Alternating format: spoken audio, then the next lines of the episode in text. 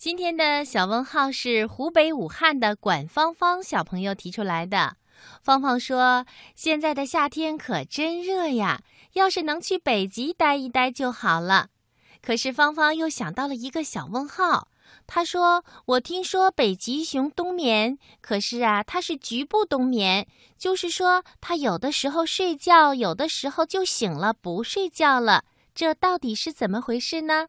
好的，马上请出博士爷爷来解答。北极熊会不会冬眠呢？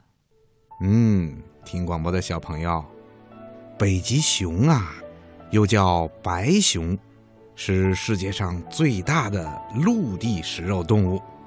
它的身长啊，在一米九到两米六之间。个子比较大的北极熊。如果用后腿直立起来的时候，它的高度啊都能达到三米五左右，跟两个大人加起来的高度差不多。北极熊的体重一般在二百公斤到七百五十公斤之间。到了冬季睡眠时刻到来之前，由于北极熊要积累大量的脂肪，它的体重啊。有的可以达到一千公斤左右呢。北极熊生活在北极附近海岸或者岛屿地带，经常随着海上的浮冰漂泊。它们的性情非常的凶猛，动作也非常的敏捷，是位游泳健将，还善于潜水。它们以海豹、海象、鱼类、鸟类。以及苔原植物等为食物。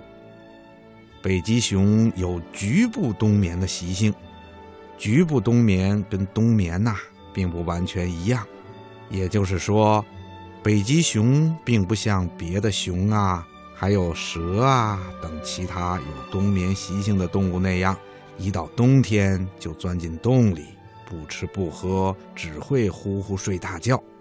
北极熊的这种局部冬眠呐，是严寒时节外出活动大大的减少，在比较长的一段时间里不吃不喝，而不是整个冬季。它在这段时间里啊，会寻找一个避风的地方卧地而睡，呼吸的频率也会降低，睡觉的时候呢，也并没有完全处在睡着的状态。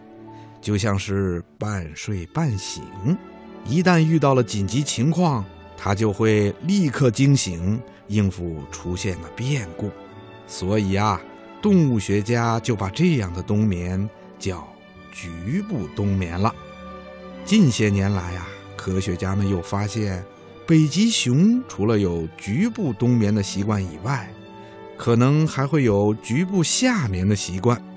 也就是在夏季浮冰最少的时期，北极熊很难找到食物。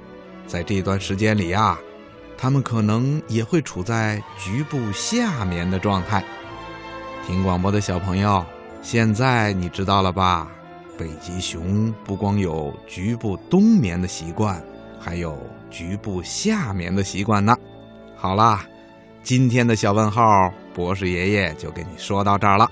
咱们下次节目再见吧。